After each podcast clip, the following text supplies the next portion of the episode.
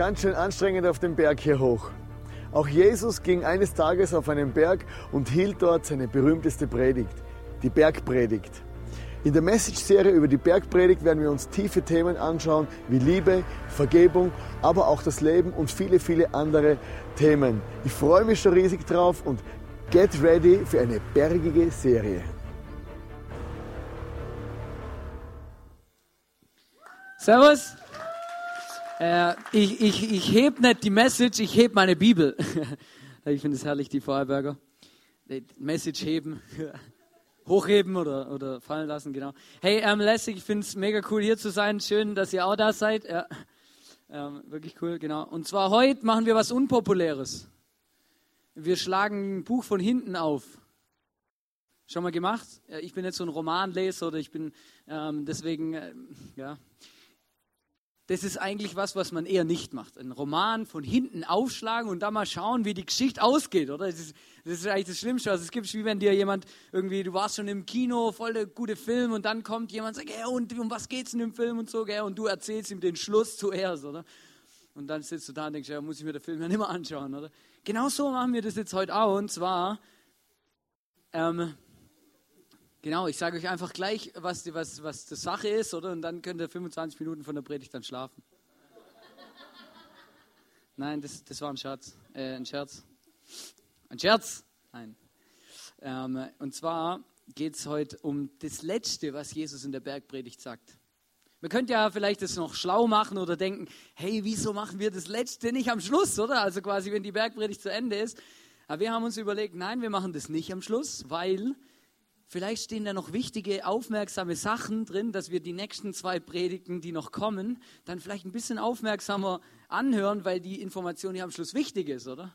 Also ihr werdet gleich merken, um was es geht, wenn ich dann anfange, ähm, davon zu reden. Genau, und zwar geht es heute darum, ähm, dass wer auf Jesus hört, also das bedeutet, dass man alle Ohrstöpsel, alles raus und so, ähm, Ohren geputzt und dann, wer auf Jesus hört und danach handelt, also handeln bedeutet, oder es kommt von der Hand, oder? Mit den Händen was machen, also man tut was, oder?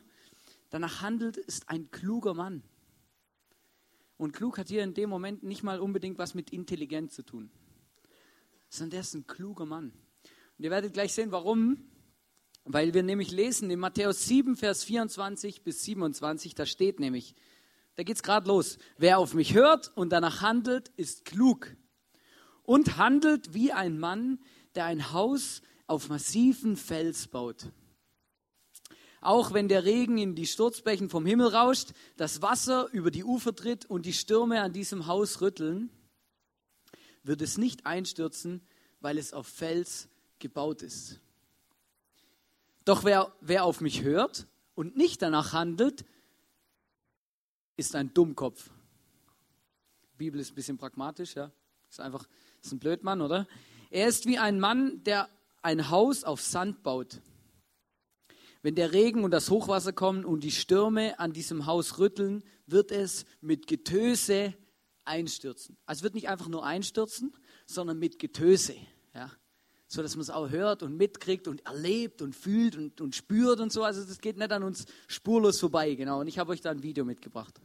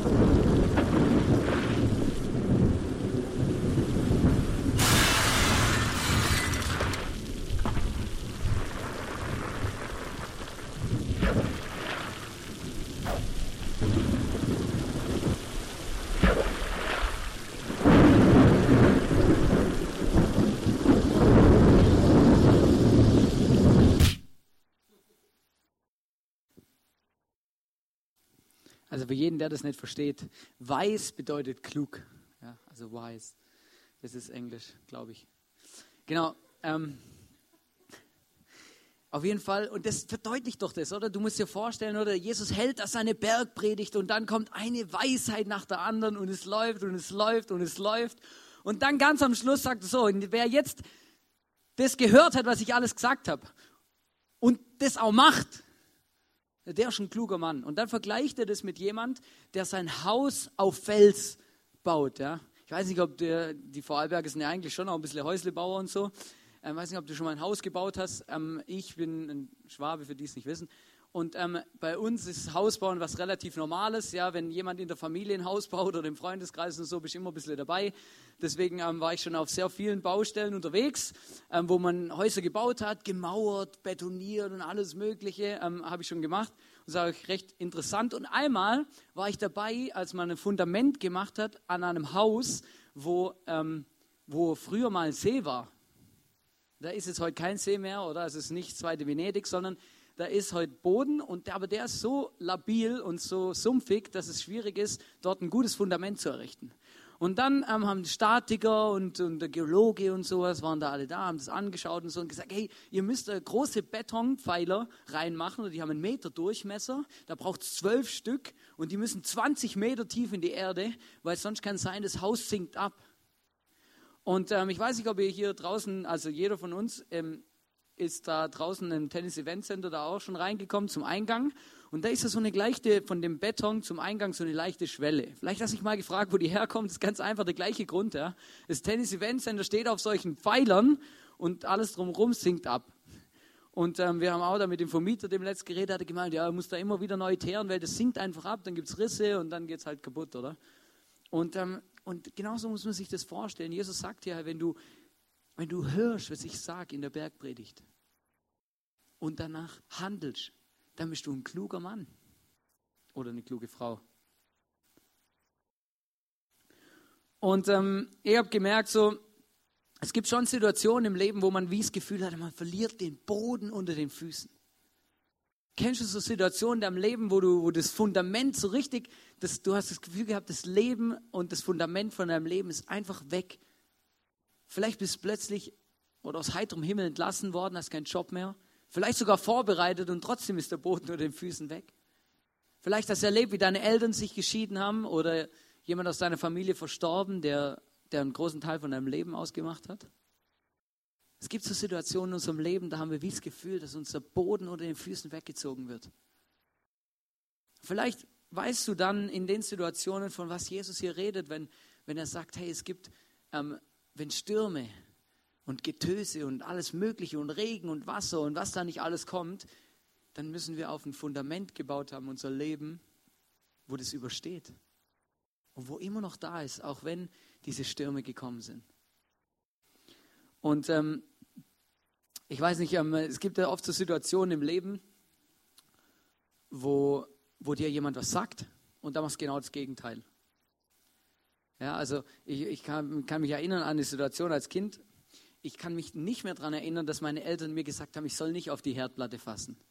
Aber meine Eltern haben mir versichert, dass sie es mir gesagt haben. Aber ich weiß, dass ich das mal gemacht habe und dass ich brutale Blasen an der Hand hatte, weil ich wirklich war, ich weiß auch nicht, irgendwie noch so lang drauf geblieben bin, dass irgendwie die, das ist richtig brutal, oder? Und als Kind, dann machst du das, oder? Deine Eltern sagen dir, hey, lang nicht an die heiße Herdplatte, oder?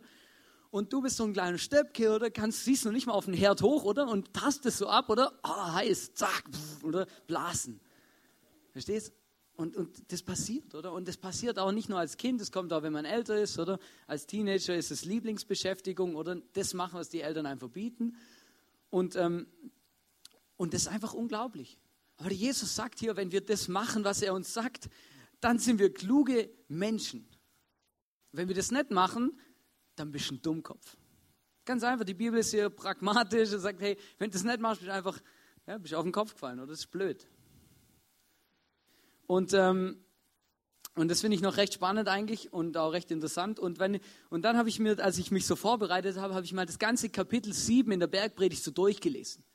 dann habe ich gemerkt, dass in dem ganzen Kapitel 7 genau das der Schwerpunkt ist, dass Jesus uns Tipps gibt oder Dinge sagt, wo er sagt, hey, wenn ihr das macht, wenn ihr das hört und dann auch danach lebt und danach handelt, dann seid ihr kluge Menschen.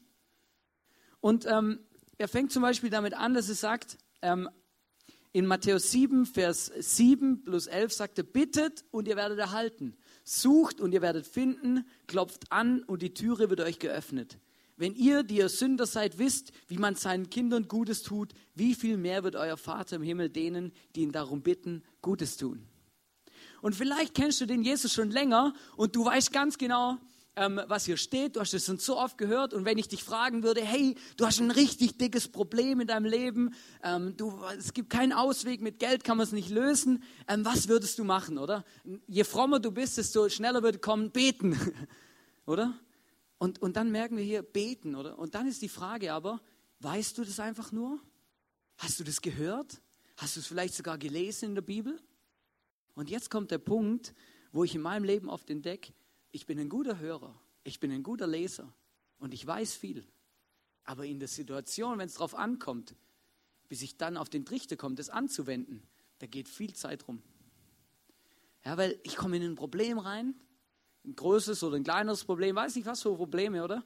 Und dann sagt Jesus, wenn wir hören und, und klug und wenn wir hören und tun, dann sind wir kluge Männer und Frauen. Äh, wenn ich, nach, wenn ich in Zukunft mal vergesse, immer das zu betonen oder und einfach nur sage, dann sind wir kluge Männer, dann rede ich einfach von mir. Ja, ihr könnt das dann auf euch. Genau. Und ähm, dann bittet und ihr werdet erhalten, sucht und ihr werdet finden. Verstehst du, ich habe ein Problem, ich komme irgendwo nicht weiter und das Erste, was ich mache, ist, ich versuche es mal selber zu lösen. Das muss doch irgendwie gehen, oder? Das kann doch nicht sein, dass ich das nicht selber irgendwie bewältigen kann. Da ist ein Streit mit, mit, mit vielleicht in der Ehe oder mit den Kindern, irgendwas ist nicht ganz gut im Reinen, oder? Ja, jetzt muss ich da halt mal schauen und klärendes Gespräch führen oder ein bisschen Geld locker machen oder so. Ich weiß auch nicht, oder? Was es so alles für Methoden gibt, so. Geschenkle machen und so. Aber verstehst du? Und dann, und dann, und dann merke ich, oh, irgendwie funktioniert das nicht. Ja, und dann, dann, dann überlege ich mir, ah, was könnte ich da machen? Eben, dann kommt dann Geld ins Spiel oder ich versuche es mit Geld zu lösen. Wir haben Geld, wir, wir können auf die Variante zurückgreifen, andere Völker können das nicht.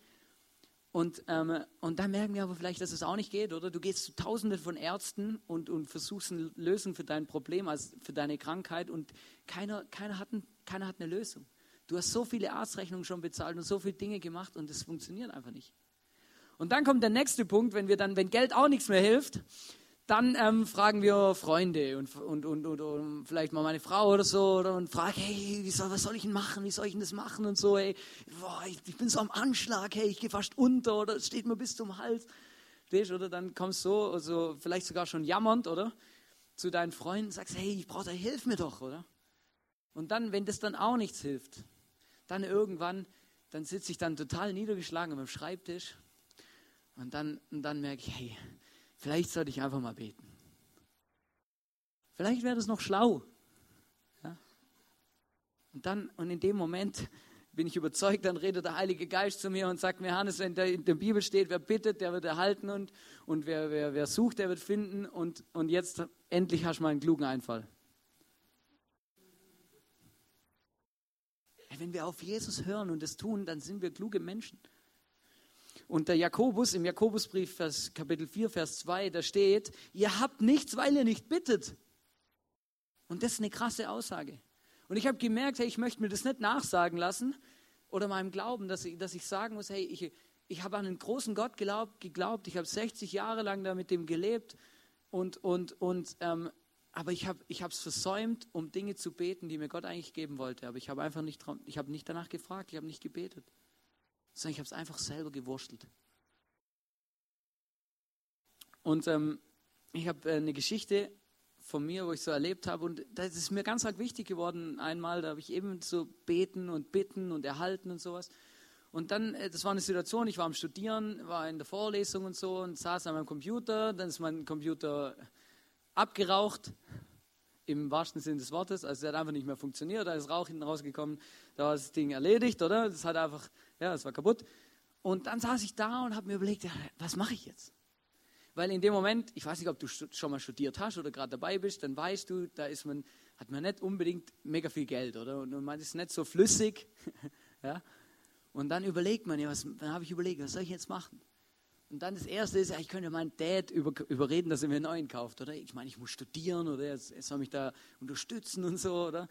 Ähm, er soll mir einen neuen kaufen. Ja. Und dann kam ein Professor noch zu mir, ja, Hannes, hey, am nächsten Tag, wieso bist du mit dem Blatt und mit dem Stift da, oder? Weil bei uns ist zum Beispiel so, man, ich darf keine Arbeit mehr abgeben, handgeschrieben. Darf ich aber nicht. Das, ist, das, das macht keiner mehr. Das ist einfach nicht mehr Stand der Dinge, oder? Und, ähm, und dann saß ich so da und dann kam der Professor, ja, Hannes, äh, was mit deinem Computer und so, ähm, hast keinen mehr und so, ja, musst, frag deine Eltern, die sollen dir was ausleihen und so, oder? Und ich so, ja, nein. Und dann ist mir so bewusst, habe ich gemerkt, nein, hey, ich habe einen großen Gott. Hey, und ich komme jetzt nicht nur mit, weiß auch nicht, Krankheit oder Dingen, die wirklich ich nicht mit Geld kaufen kann, sondern ich komme jetzt einfach mit einem ernsthaften Problem von mir zu Gott und sage ihm, Gott, bitte hilf mir aus der Patsche. Ich brauche einen Computer, ich habe das Gefühl, das ist richtig, dass ich studiere, auch mit dir unterwegs und so. Und jetzt helf mir einfach. Und dann habe ich gebetet und gebetet und gebetet und dann ist ein Monat rumgegangen und anderthalb Monate und zwei Monate, oder? Und es ist einfach kein Laptop vom Himmel gefallen, oder? Und ähm, dann war ich irgendwie ein bisschen, eine Zeit lang war ich auch ein bisschen entmutigt und gedacht, aha, ja, okay, vielleicht stimmt es ja doch nicht, was hier in der Bibel steht, oder? Gut, dann ähm, muss ich halt doch einkaufen. Und irgendwann, ähm, äh, irgendwann so nach zwei, zweieinhalb Monaten, glaube ich, war das, kam dann ähm, ein Anruf, ein Kumpel von mir, der arbeitet in einer Branche, wo man immer das neueste Computer braucht, sonst kann man nicht arbeiten. Und der kauft sich regelmäßig neue Computer, der muss es einfach, oder? Und ähm, dann ruft er mich an und sagt, hey Hannes, ähm, ich habe mir einen neuen Computer gekauft. Mein Alter, der ist eigentlich nur top in Schuss, ähm, aber äh, wie viel Geld hast du denn? Da habe ich ihm gesagt, wie viel Geld ich habe und dann hat er gesagt, okay, passt, für das kriegst du. Und der war mehr wert. Aber das war so, das hab, da habe ich in dem Moment habe ich einfach kapiert, hey, manchmal sind wir zu schnell für Gott. Manchmal lösen wir Probleme, bevor Gott überhaupt eingreifen kann. Wir halten das nicht aus, wir sind nicht geduldig genug, überhaupt darauf zu warten, dass Gott eingreift. Weil wir selber dann, dann haben, oder ich brauche Gott nicht, ich habe selber Geld, oder? Und, ähm, und ich merke, wenn, wenn Jesus das sagt hier, dann müssen wir den ernst nehmen. Und dann steht hier ein kluger Mann, verstehst? Ein kluger Mann, der geht zu Gott mit seinem Problem und er versucht es nicht selber zu lösen. Ein kluger Mann, der auf Jesus hört und tut, der geht zu Gott mit seinem Problem und versucht es nicht selber zu lösen. Und das andere ist, und das fand ich noch recht spannend, muss ich sagen, die goldene Regel ist überschrieben in meiner, in meiner Bibel. Ähm, da war ich irgendwie, es war mir gar nicht so bewusst, dass es in der Bibel steht. In Matthäus 7, Vers 12 steht nämlich, geht so mit anderen um, wie die anderen mit euch umgehen sollen. In diesem Satz sind das Gesetz und die Propheten zusammengefasst. Ich habe immer gedacht, ja, das sind so Lebensweisheiten, oder? Was du nicht willst, dass man dir tut, das füge auch keinem anderen zu oder so, ja? Ich war, mir, war, mir war das echt nicht bewusst, dass es in der Bibel steht. Gedacht, hey, Jesus ist noch schlau. Oder? Wenn du, das ist zum Beispiel was, da kann ich mit meinen, mit meinen Leuten, mit meinen Kollegen, die Jesus nicht kennen, drüber reden und die sehen das sogar ein. Die sagen, ja, das stimmt. Wenn du, wenn du, so wie du von anderen behandelt werden willst, so musst du auch behandeln. Das ist ein ganz einfaches Prinzip. Und Jesus sagt hier, sagt, hey, fang bei dir selber an. Ein kluger Mann, der fängt bei sich selber an. Was kann ich ändern? Was kann ich dazu tun? Ich treffe ganz oft Menschen, die, die, die zu mir kommen und sagen, oh Hannes, hey, niemand ruft mir an. Keiner interessiert sich für mich. Niemand fragt mich, ob ich am Wochenende mal was unternehmen könnte mit ihm. Keiner schreibt mir. Keiner besucht mich. Oder? Ich meine, verstehst? Und dann, und dann kommt irgendwann der Punkt, wo du merkst, ja, und jetzt ist aber die Frage, ja, hast du mal jemand angerufen? Hast du dich mal um jemanden gekümmert? Hast du eine SMS geschrieben? Hast du Leute eingeladen? Oder sitzt nur die ganze Zeit zu Hause und wartest darauf, dass du bedient wirst? Und das ist so ein Punkt, wo ich merke, hey, das, das ist genau das. Oder geht so mit anderen um, wie andere mit euch umgehen sollen. Genau darum geht's. Nicht, nicht, nicht von anderen mehr erwarten, wie ich selber bringe. Und das ist noch krass. Jesus geht nochmal auf, genau auf das Thema ein. Ja, ganz am Anfang, der macht einen kleinen steilen Einstieg in das Kapitel 7. Da sagt er nämlich in Matthäus 7, Vers 1, sagt er, hört, hört auf, andere zu verurteilen. Dann werdet auch ihr nicht verurteilt. Denn andere werden euch so behandeln, wie ihr sie behandelt. Der Maßstab, nachdem ihr andere beurteilt, wird auch an euch angelegt werden, wenn man euch beurteilt. Genau das Gleiche. Was du nicht willst, dass man dir tut, das füge auch keinem anderen zu. Hey, wir sind so schnell dabei und meistens nicht mal, weil wir den anderen nicht mögen und auf ihn zeigen und, und das läuft nicht und das hast du falsch gemacht und hier und da und das. Nein, sondern im meisten, in den größten, meisten Fällen, wenn ich auf andere zeige und andere verurteile, dann, dann, dann will ich nur von mir selber ablenken. Weil ich selber Probleme habe, weil selber in meinem Leben Sachen nicht gut laufen. Und Jesus sagt, hey, hör auf damit. Hey, wenn du, wenn du ein guter Verurteiler bist, hey, dann musst du auch damit rechnen, dass du gut verurteilt wirst. Und das ist, das ist noch krass. Aber das ist so. Und deswegen möchte ich euch wirklich auch und, und wie einfach mal sagen und denkt mal darüber nach, wo ihr vielleicht schnell seid, mit dem Finger auf andere zu zeigen, schnell dabei seid oder schnell, wo ich schnell dabei bin, ähm, einfach Menschen zu verurteilen, den Maßstab so hoch setzt, dass ich da niemals das erreichen kann. Und mich dann aber wunder, wenn Leute was gegen mich haben, wenn Leute, nicht, wenn Leute mich verurteilen, wenn Leute mich abschießen.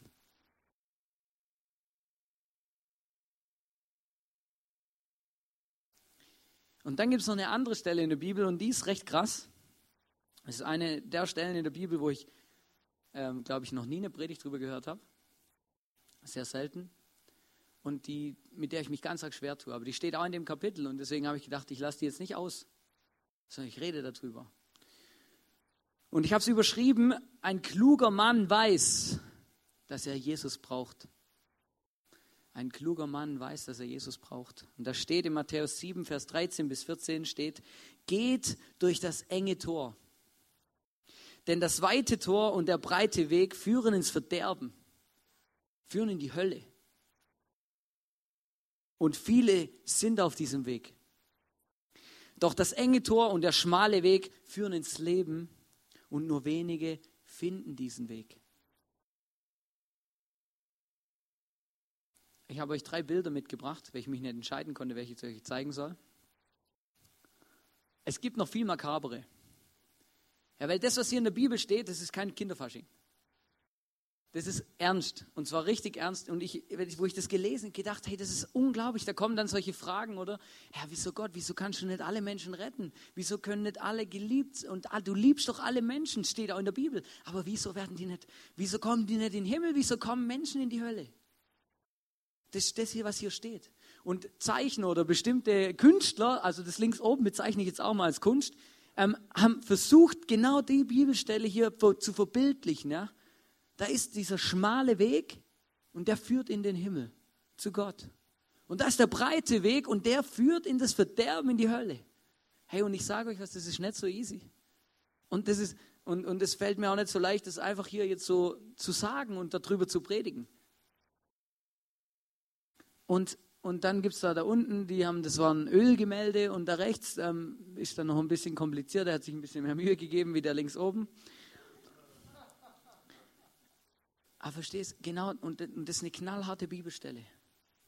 Und es gibt Menschen, die kommen zu mir und sagen, ja, hey, Gott liebt alle Menschen und dann, und dann kommen solche, und, und wenn ich die Bibel aufschlage und es muss doch so sein, dass irgendwann kommt jeder in den Himmel.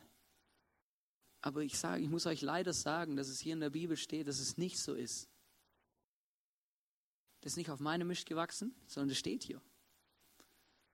Und, ähm, und es gibt so Theologien, auch Leute, die sagen ja so Allversöhnung oder die, die, die, das steht in ihrer Theologie, jeder Mensch kommt in den Himmel und das ist, und das ist alles gut und lieb und Gott, ist und Gott liebt dich und mich und jeden von uns. Das ist nicht die Diskussion, das ist nicht das Problem und auch nicht die Frage. Aber und jetzt, und dann kommt die Frage, warum sind manche Menschen auf dem schmalen Weg unterwegs? Und warum manche und viele auf dem breiten?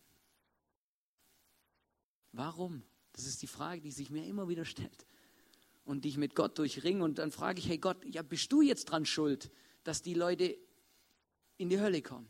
Also das könnte man ja meinen, oder? Gott ist schuld hier, oder? Weil Gott hat es vorausgesagt, quasi Jesus hat es proklamiert und gesagt, hey, da ist ein breiter Weg und, und die und zwei Drittel von euch oder weiß auch nicht, drei Viertel schicke ich da auf dem Weg, oder? Ich glaube nicht, dass Gott das macht. Und die Bibel sagt uns auch was anderes.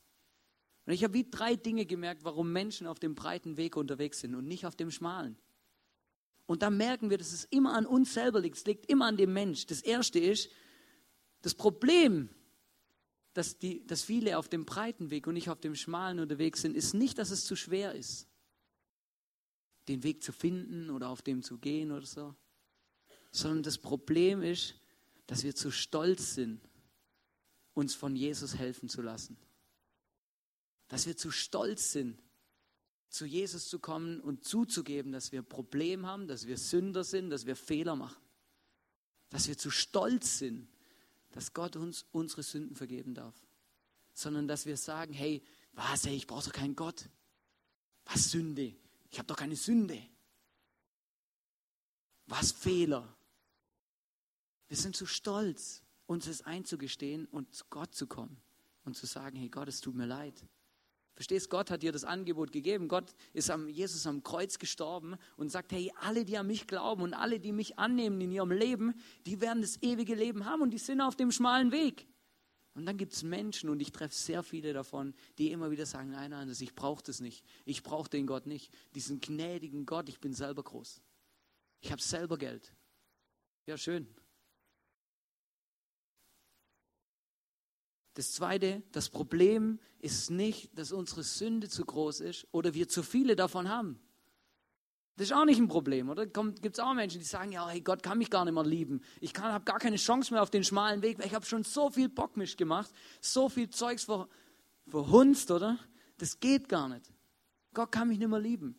Zu große Sünden, Todsünden vielleicht sogar, oder weiß auch nicht was, da alles für Begriffe rumschwirren, ja? Wo gar nicht in der Bibel stehen. Aber der Punkt ist, das Problem ist nicht, dass es, ähm, das Problem ist nicht, dass unsere Sünde zu groß ist oder dass wir zu viel Sünde in unserem Leben haben, sondern das Problem ist, dass wir mit der Sünde nicht zu Jesus gehen und sie uns vergeben lassen, sondern dass wir, dass wir sie selber schultern und selber das Gefühl haben, ja, ja, das ist ja nicht so schlimm, wir kommen damit klar. Geht schon, läuft. Schwamm drüber. Verstehst? Und dann habe ich schon, die ersten zwei Punkte sind absolut, da kann Gott gar nichts dafür, dass viele Leute auf dem breiten Weg sind und wenige auf dem schmalen. Es liegt nur an uns.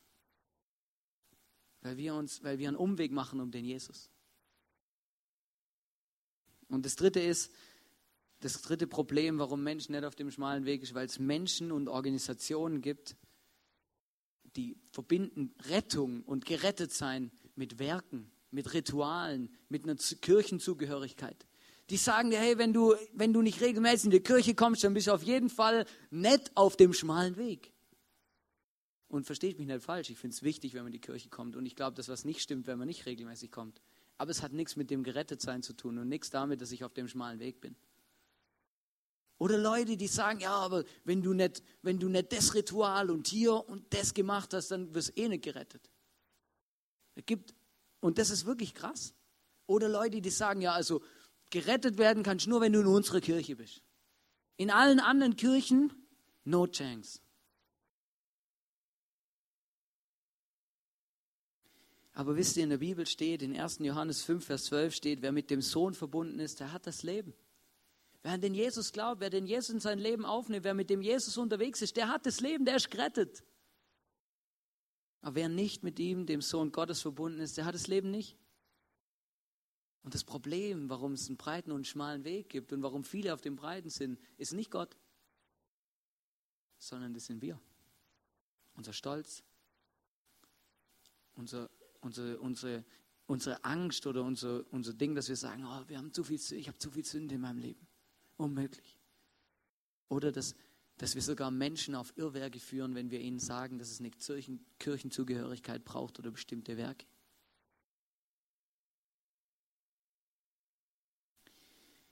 Verstehst du, Gott steht nicht im Himmel und, und, und, und lacht dich aus. Hey, hey, hey, hey, oder? Du bist nicht auf dem schmalen Weg. Hey, hey. Verstehst du, manchmal Leute haben ja wirklich das Gefühl, dass es so, aber das ist nicht so. Und deswegen sagt Jesus das auch nicht. Jesus sagt das auch nicht, um Leute zu verurteilen und zu sagen, oh, und das ist jetzt so, und ich bin gerechter Gott und so, sondern Jesus sagt einfach, hey, guck mal, die Menschen, die sind so schwierig und so kompliziert, dass sie nicht mal das einfache Kreuz und die Vergebung von Jesus verstehen und annehmen können. Deswegen ist er so schmal der Weg und deswegen kommt da so wenig hin. Wir sind so verblendet, so, weiß auch nicht, kann es gar nicht ausdrücken. Verstehst du, Jesus ist, ich glaube, dass Jesus traurig ist, wenn, wenn er uns sieht, wie wir manchmal einfach am Ziel vorbeileben. Wie wir unser Haus auf Sand bauen. Und dann kommen wir wieder ganz genau von hier zu dem anderen Text und merken wieder, das hängt zusammen. Und Jesus sagt ja, wenn du auf mich hörst und es tust, was ich dir sage, dann bist du ein kluger Mann und das hat nichts mit Intelligenz zu tun, sondern es hat das damit zu tun, dass du gute und richtige Entscheidungen triffst. Dass du die Bibel liest und weißt, hey, da steht drin, wir sollen bitten. Wir sollen, wir sollen andere nicht verurteilen für Dinge, wo ich selber nicht dafür gerade stehen kann. Und wir sollen und wir müssen uns für, mit, für den Jesus entscheiden. Ein kluger Mensch, ein kluger Mann, der weiß, dass er Jesus braucht, um auf den schmalen Weg zu kommen. Und in 1. Korinther 3, Vers 11, da steht, einen anderen Grund, also ein anderes Fundament, kann niemand legen als den, der gelegt ist, welcher ist Jesus Christus. Stehst du? Und dann merken wir, da kommen wir wieder zurück zu diesem Beispiel, wo Jesus bringt, wo er sagt, wer auf mich hört und danach handelt, ist ein kluger Mann, der baut sein Lebenshaus auf Stein. Der vertraut sein Leben dem Jesus an. Und ich sage euch eins, und das glaube ich, von, bin ganz fest davon überzeugt, und ich habe es auch in meiner eigenen Familie erlebt. Es können krasse Sachen auf der Welt passieren.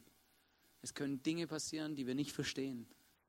Menschen sterben und alles Mögliche kann passieren. Und es kann uns den Boden unter den Füßen wegziehen. Hey, aber wenn du auf den Jesus dein Haus baust, wenn du mit dem Jesus unterwegs bist, dann baust du dein Haus auf einen Fels, der niemals untergeht. Das ist nicht wie mit Sand. Ja, da kommt nicht ein Problemchen und dann zerrinnt es, sondern es bleibt bestehen. Das Problem ist deswegen nicht gleich aus der Welt geschafft. Aber eine Sache, die bleibt beständig in deinem Leben. Verstehst? Das ist, du, der Punkt ist, du erlebst keine Überraschung, wenn du stirbst.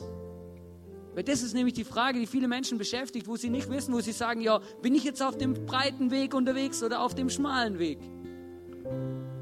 Und ich sage euch eins, eine Sache, die weiß ich, wie, wie, die weiß ich hundertprozentig und davon bin ich überzeugt. Und das ist auch das, was in der Bibel steht.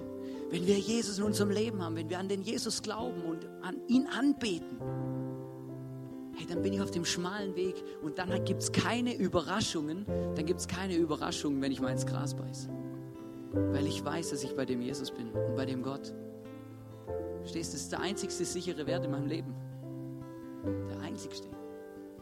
Alles andere kann sich verändern, kann sterben, kann kaputt gehen, kann, aber das kann sich, das kann mir keiner mehr nehmen, das kann nicht mehr weggehen. Hey, und ich möchte dich einladen, möchte sagen, hey, Jesus sagt uns in der Bergpredigt, und das ist harte Kost, das ist, das ist, der, das ist so manchmal so ein Faustschlag ins Gesicht, wo er einfach sagt, hey, du sollst nicht nur zu denen gehören, die hier zuhören, ja, wenn du die, oder die das lesen, was in der Bergpredigt steht, sondern du sollst auch zu denen gehören, die das machen. Und nicht in Perfektionismus um, um sich umwandeln und das Gefühl haben, du musst jetzt alles bis aufs Kleine, sondern ich gebe mein Bestes, das umzusetzen, was da steht. Ich gebe mein Bestes, das zu machen, was Jesus in der Bergpredigt sagt und in der ganzen Bibel steht. Nicht, weil ich das Gefühl habe, ich muss, sondern weil ich das machen will, weil ich weiß, dass es meinem Leben zugute kommt. Weil Jesus die Menschen als kluge Menschen beschreibt. Und ich möchte so ein kluger Mensch sein. Ich möchte sein.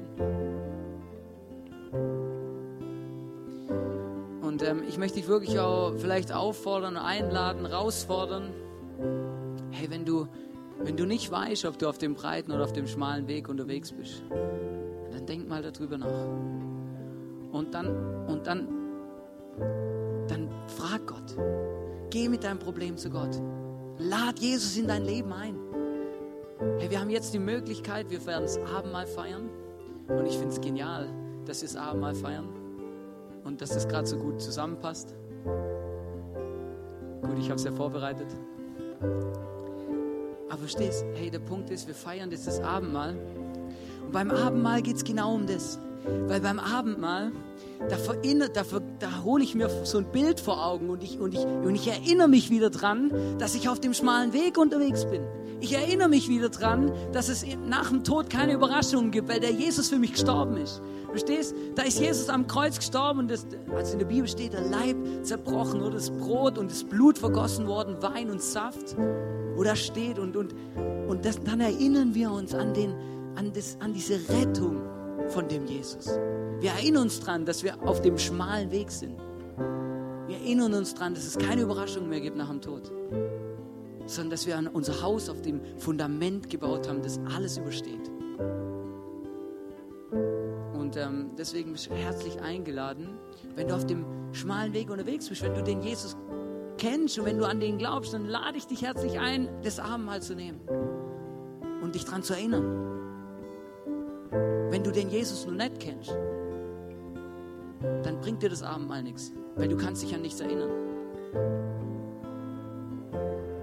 Aber dann bist du ganz herzlich eingeladen und da möchte ich dich auffordern und herausfordern. Hey, geh nach hinten ins Face-to-Face. -face. Ich werde auch dort sein. Hey, ich würde gern für dich beten. Wir würden gern für dich beten und den Step mit dir gehen, dass du den Jesus in dein Leben einlädst und dass du mit dem Jesus unterwegs bist und dass du zu den Menschen gehörst, die auf dem schmalen Weg unterwegs sind.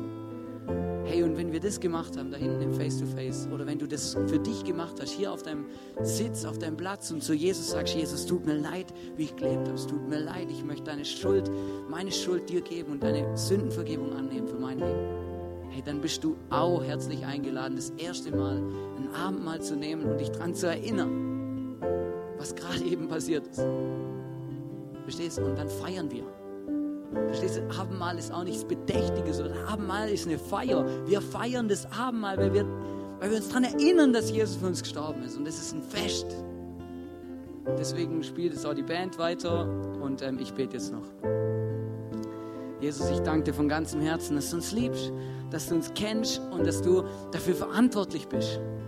Und dass du uns die Möglichkeit gibst, dass wir mal bei dir im Himmel sein werden und dass wir auf dem schmalen Weg unterwegs sein werden, Jesus. Und ich freue mich jetzt schon drauf, Jesus, einfach mal bei dir zu sein. Ich freue mich drauf, Jesus, einfach nach dem Tod keine Überraschung zu überleben, weil ich weiß, ich bin bei dir. Und ich freue mich drauf, Jesus. Und ich danke dir, dass wir jetzt das Abendmahl feiern können. Und ich möchte dich bitten, Jesus, dass du, das, dass du uns hilfst mit dem Abendmahl, dass wir uns daran erinnern, Jesus, um was es geht. Nämlich, dass du für unsere, für unsere Sünden gestorben bist. Und dass wir mal bei dir im Himmel sein werden, Jesus. Ich bitte dich von ganzem Herzen, dass wir das erleben, Jesus. Und dass das Abendmahl uns hilft, Jesus. Uns, und einfach hilft, dass wir das, uns daran erinnern, Jesus. Und ich danke dir, Jesus, dass du einfach jetzt jeden hier siehst, der hier sitzt und, und nicht sicher ist, ob er auf dem breiten oder auf dem schmalen Weg unterwegs ist. Jesus, ich bitte dich, dass du uns Mut gibst, dass du unseren Stolz auf die Seite räumst, Jesus. Dass wir einfach zu dir kommen können und unser Leben dir hingeben und unser Leben und dich einfach um Sündenvergebung bitten, Jesus. Jesus, ich bitte dich, dass du uns Mut schenkst, ins Face-to-Face -face zu gehen, mit jemandem zu reden oder direkt zu dir zu kommen, Jesus. Ich danke dir von ganzem Herzen für alles, wo wir erleben, Jesus. Danke dir, dass du unser Leben bereicherst. Und ich danke dir, dass mein Lebensfundament, mein Haus auf dem Fels steht, Jesus, wo uns sicherer werde in meinem Leben ist. Amen.